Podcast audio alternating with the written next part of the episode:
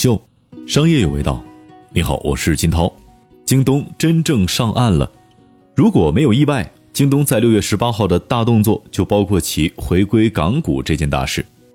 就在六月八号，京东在港公告，今天上午九时开始香港公开发售，六月十一号定价，六月十八号上午九时正在香港联交所交易。最高公开发售价为二百三十六港元，将发行一点三三亿股发售股份，股票代号为九六一八。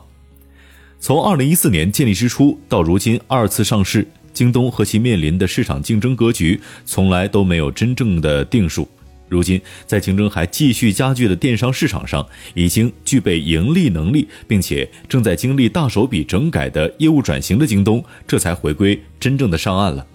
可能没有一个词比苦尽甘来更适合形容京东的心路历程了。众所周知，京东的收入来源为销售收入和服务收入两个方面。自营树立了良好的口碑，但属于低利润零售业务，且需要持续不断的大额资本投入和较高的运营成本。最新的财报数据显示，二零一九年京东的自营业务收入占比已经下降到了百分之八十八点五，服务收入占比提高，可显著提高毛利润。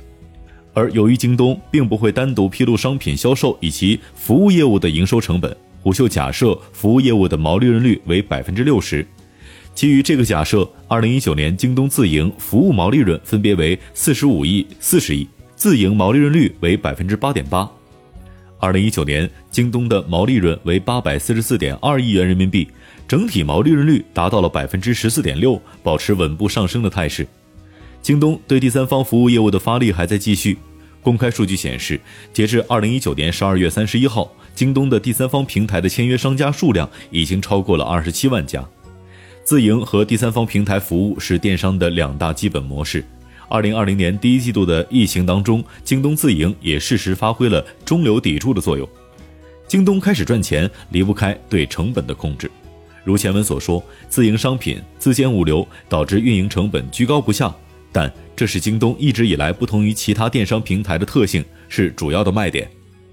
唯其如此，京东才能和老牌的新兴的对手错位竞争。但上市公司终究是要赚钱的，京东的对策是开源和节流。近两年的成果是费用率一降再降，但是费用会随着整体规模的增长而增长。履约费用率却从去年同期的百分之七点四降至百分之六点五，从而进一步释放了京东的盈利空间。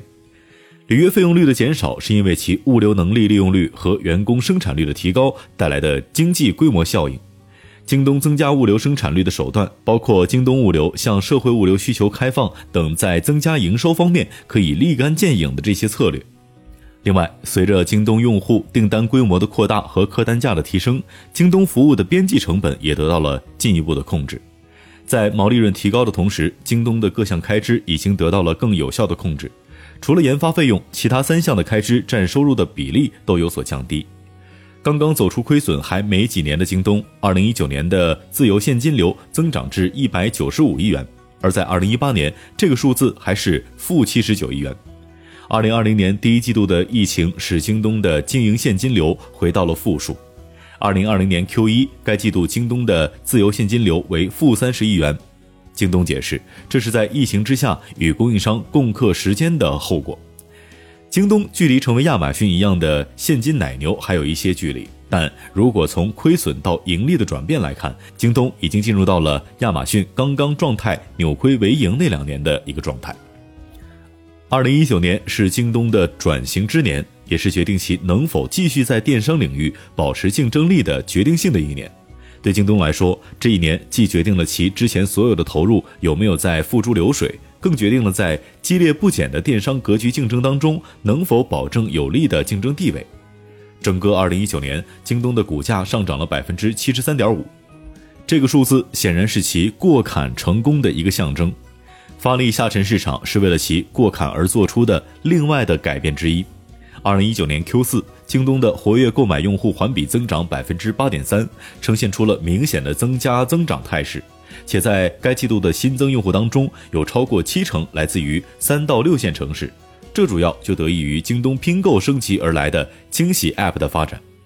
而从二零一九年开始，京东还努力将外界对京东的认知拉回到供应链公司的层面。技术驱动的电商公司，并正转型为领先的以供应链为基础的技术和服务企业，就是京东眼下的新定位。而这样的定位又恰逢互联网工厂以及 C to M 定制的崛起。要知道，零售的故事归根结底是供应链的故事。谁能够早日完成这一场转型，打造供应链的壁垒，谁才有资格在零售世界当中掌握足够的话语权。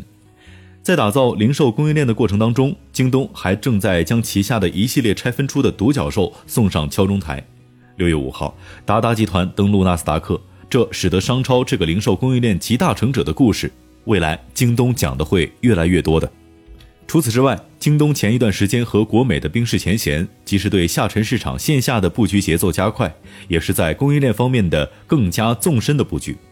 二零一九年，京东的费用率当中，只有研发的费用率还在提高，这意味着京东对技术研发的大笔投入，短期内都不会减少。就在招股书当中，京东还表示，此次上市融资的目的，就是为了日后长期的技术投入。总结京东这两年的表现，京东的坎儿已经是过了不少。如果这一次赴港成功，京东才会真正的有上岸一说。京东凭借和阿里不同的电商模式，通过错位竞争崛起，完成了京东企业生涯的第一个阶段。上市意味着打通从成熟资本市场的融资渠道，京东规模迅速扩大，完成了第二阶段的目标。第三个是实现连续盈利，证明自营加第三方平台的可能性，京东才算是真正的上岸。